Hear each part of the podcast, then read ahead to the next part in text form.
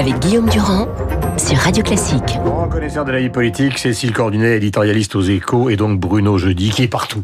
Euh, à BFM TV, mais qui est aussi le patron de la politique donc à, à, Paris Match. Question à tous les deux, est-ce que vous considérez que les, les municipales vont se passer d'une manière normale, Cécile, parce que on voit dans les sondages qu'il y a quand même à peu près entre un quart et un tiers des gens qui n'ont peut-être pas l'intention d'aller voter, notamment parmi les plus âgés? Bah, elles sont déjà pas normales ces élections municipales parce qu'il y a plein de meetings qui sont annulés, parce qu'on peut pas serrer les mains. Euh, je pense que c'est très difficile, qu'il y a des candidats qui sont confinés et qui sont touchés par le coronavirus. Euh, je pense que c'est très difficile de faire campagne. Euh, il y aura une abstention euh, record, c'est sûr. Après, qui elle touche, ça, c'est cette abstention, c'est plus compliqué. Manifestement, les candidats font un gros effort pour aller dans les EHPAD, mmh. recueillir les les procurations des personnes âgées. Mais les jeunes qui aiment pas beaucoup aller voter, c'est pas sûr que ça leur donne envie d'y aller non mmh. plus. On sait pas qui, que ça a avantage, Bruno, ou ça a des avantages Emmanuel Macron, qui de toute façon avait bien décidé de faire un trait sur ces municipales, parce que fondamentalement, à part les villes que que, enfin les villes de droite que soutient la République en marche, il n'a aucune chance de gagner quoi que ce soit. Je crois que pour Emmanuel Macron, euh, le sort des municipales était déjà scellé avant cette accélération du, du, hmm. corona, du coronavirus. Ça peut simplement anesthésier la fin de, de campagne et peut-être même euh, faire passer euh, ces, ces, pénibles soirées du premier, deuxième tour, j'entends pour lui, hmm. euh, au, au, au, deuxième second, plan. Au deuxième mmh. plan. Du coup, on passera rapidement à autre chose, surtout si jeudi ou vendredi, la France passe en stade 3, ce qui, ce qui paraît assez inexorable selon ses, ses propres mots mots. Le Premier ministre reçoit les chefs de parti, euh, les présidents de groupe jeudi. On peut imaginer que le stade 3 euh, est, est tout proche. Donc ces municipales euh, auront été un mauvais moment pour la République en marche et pour le président de bout en, de bout, en bout. Il n'y a pas beaucoup, mmh. pas beaucoup d'espoir. Le, le, le, chiffre de 10 000 élus avancé par le parti majoritaire est, est un leurre, puisque 10 000 élus ramenés aux 500 000 que compte la France, c'est juste une blague. Non, ça, ils auront raté. Oui, il y aura un grand test à Lyon avec autour de, de et alors, et alors, vous citez la bonne ville, c'est que si en plus ça se passait mal à Lyon, là, ce serait vraiment le pompon pour euh, pour le parti, major, parti majoritaire, parce que euh, Gérard Collomb est, est, très mal embarqué, euh, est très mal embarqué à Lyon. Juste un point quand même, n'oublions pas que l'abstention était très forte la fois dernière, elle était montée à 36% euh, pour des municipales, ce qui était déjà un record. Donc là, cette fois-ci, si la participation était encore euh, moins forte, c'est-à-dire supérieure euh, avec une abstention au-delà de, des 40%, ce serait quand même une confirmation qu'en France, on vote de moins en moins. Les législatives de 2017, c'était un Français sur deux qui avait voté seulement. Alors, question presque de morale politique, euh, ma chère Cécile, et vous aussi, Bruno.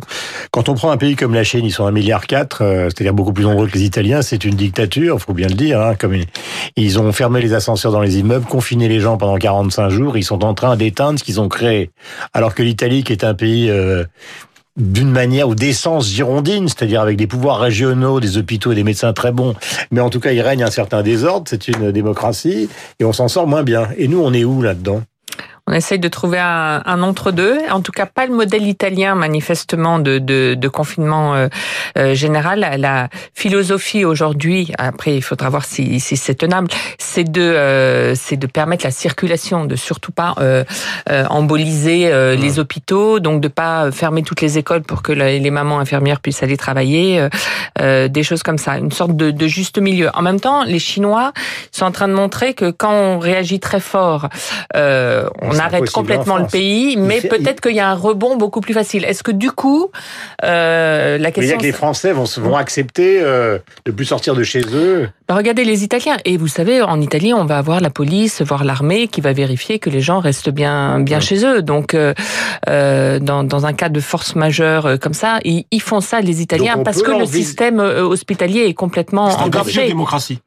Ce qui se passe là, c'est-à-dire que on a presque j'allais dire regarder ça avec un peu d'ironie ce qui se passait euh, ce qui passe ce qui se passait en Chine. Aujourd'hui, c'est l'Italie qui est rattrapée par des mesures de confinement euh, général. C'est un véritable défi pour les démocraties. Est-ce que nous Européens, j'allais dire, on peut se sentir italien aujourd'hui, est-ce qu'on est capable d'accepter des mesures coercitives complètes, plus de sorties, plus rien du tout? Pour les démocraties C'est compliqué. Pour les démocraties, c'est un vrai c'est un vrai défi et on voit bien que le gouvernement dans sa façon de préparer les esprits à chaque à chaque stade, c'est évidemment préparer des libertés en moins de, de, de déplacement, de circulation pour les Français. Question, je sais que vous êtes des spécialistes de la politique et pas de la médecine, et nous en sommes tous là, donc il faut être extrêmement prudent avec ce que nous racontons à l'antenne pour ceux qui nous écoutent, je l'espère, avec bonheur. Moi, je me pose franchement la question du dépistage, car il n'y a pas de dépistage systématique. Est-ce qu'on peut vraiment se fier au bilan qui existe en France? On n'en sait rien. On, vous n'avez pas été testé, vous Non, non, non, j'ai pas été testé. Et, on sait maintenant qu'on testera plus les Français parce qu'il n'y a pas assez de tests. Hmm. Donc, euh, donc on teste les, les, malades, ceux qui arrivent à l'hôpital, mais euh, pour voir un peu comment les traiter. Mais, mais c'est tout. Mais euh, le, le, doute sur les chiffres, il est partout. Est-ce que la Chine donne les bons chiffres? Par exemple, on remarque qu'en Italie, il y a un taux de mortalité plus fort que ce qui était en Chine. Alors pourquoi il y a un taux de mortalité? Est-ce que c'est parce que c'est une population plus âgée que celle des Chinois, tout ça, c'est très compliqué et ça participe euh, euh, de la prudence euh, des gouvernements, c'est qu'on ne sait pas grand chose sur sur cette maladie. Bruno, est-ce que vous pensez qu'à un moment, il va falloir effectivement passer à un stade supérieur en rappelant ce que disait hier Philippe Douste-Blazy, qui est que quand même, pour l'instant, cette maladie a tué en France, je crois, 25 personnes, euh, si ma mémoire est précise, et que c'est euh, relativement peu par rapport évidemment à une grippe traditionnelle. C'est ce que disent les médecins sans entrer dans le détail, puisque pour l'instant les chercheurs n'ont toujours pas trouvé le vaccin qui serait l'arme absolue. Oui, c'est la question que tout le monde se pose. Pourquoi tant de, de mesures? Pourquoi tant de mesures barrières euh, face à une, un virus qui qui tuerait, qui ferait moins de victimes que la grippe, euh, notre bonne vieille grippe annuelle. Euh, moi, j'avoue qu'il faut se, il faut écouter les les autorités publiques euh, sanitaires et et, et estimer que les mesures qui sont prises sont, sont les bonnes. On voit bien que la France essaie de trouver un, un entre-deux. Peut-être qu'on n'échappera pas à des mesures euh, plus strictes. Alors c'est mm. pas ce qui est prévu au stade 3. Encore une fois, il faut bien, il faut bien voir qu'on est dans une situation qui le plan pandémie euh, grippale qui date de 2011 ne prévoit pas euh, mm. des mesures de confinement général en stade 3. Mais on voit bien qu'ils avancent au, au jugé. Bon, euh, moi je trouve qu'en tous les cas, le débat sur en font-ils trop ou pas, euh, je suis pas d'accord. Je pense que je pense qu'il faut écouter euh, les autorités euh, sanitaires. En 2011, en 2009, on avait beaucoup critiqué le gouvernement à l'époque. Vous savez, c'était H1N1, tout le monde avait critiqué. Avec le, le, le recul de l'expérience, on voit bien qu'à l'époque, ils avaient pris les bonnes mesures. Ce qui est intéressant, pardon, c'est que ce sont des médecins aujourd'hui. Ce sont des médecins aujourd'hui qui disent on en fait trop et calmez-vous, il n'y a pas, il y a pas de raison d'avoir une Le professeur Juvin euh, aussi. Donc, euh, Juvin, c'est donc le chef des urgentistes à Pompidou. À Pompidou. Je crois que c'est un, un infectiologue. Voilà, c'est un infectiologue qui était à pitié.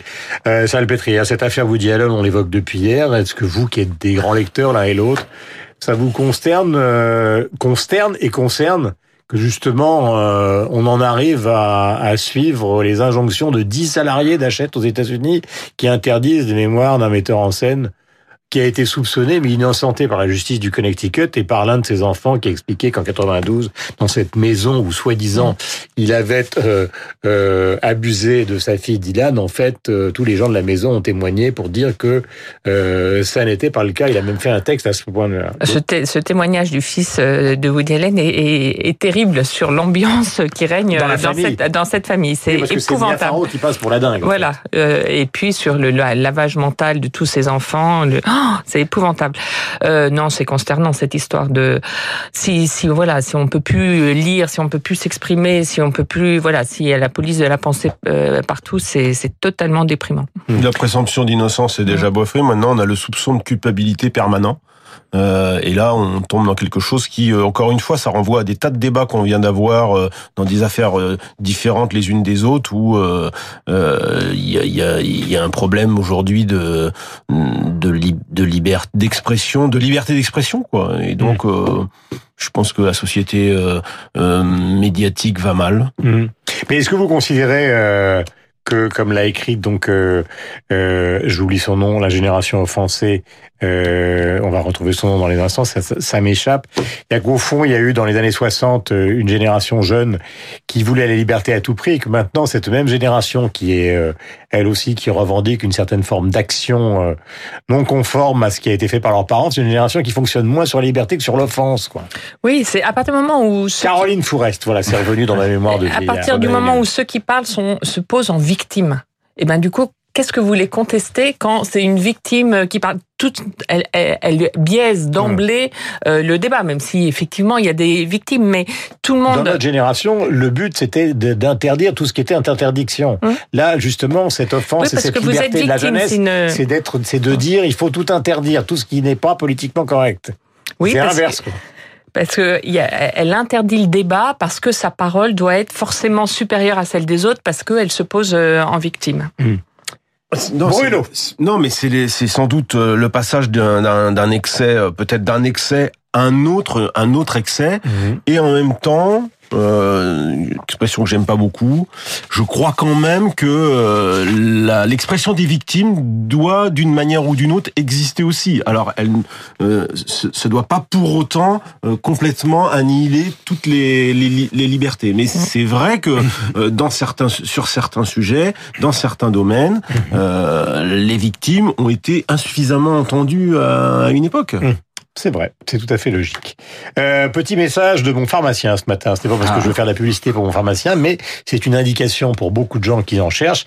Il me dit le gel ou les gels hydroalcooliques viennent d'arriver donc dans la pharmacie. Donc je suppose que mon pharmacien euh, n'est pas le seul. Ce soir, Francis Drezel consacrera son disco portrait au célèbre chef Georges Solti que vous retrouverez donc à 23 h Et je voudrais qu'on rende hommage à une, grande actrice qui a joué dans Casino, donc euh, film avec Robert De Niro réalisé par Martin Scorsese, qui est un chef-d'œuvre absolu mais qui a été un bide monumental. Elle a reçu d'ailleurs à cette époque le Golden Globe de la meilleure actrice. Et dans cette bande son dont Scorsese avait le secret, puisque c'était un grand fan des rock and roll, du rock and roll, il y avait ce titre des Rolling Stones, Can't You Hear Me Knocking?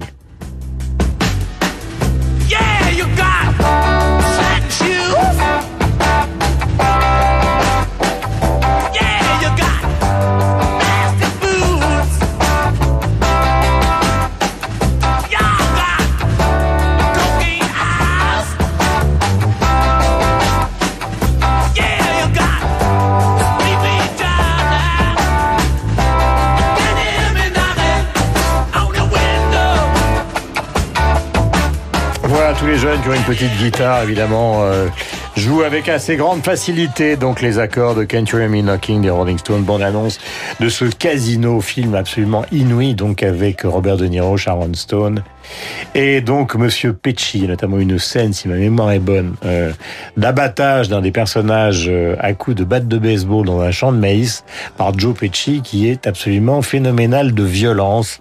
Euh, mais c'est un très très beau film construit un peu comme un opéra, qui est souvent le cas des films de Scorsese.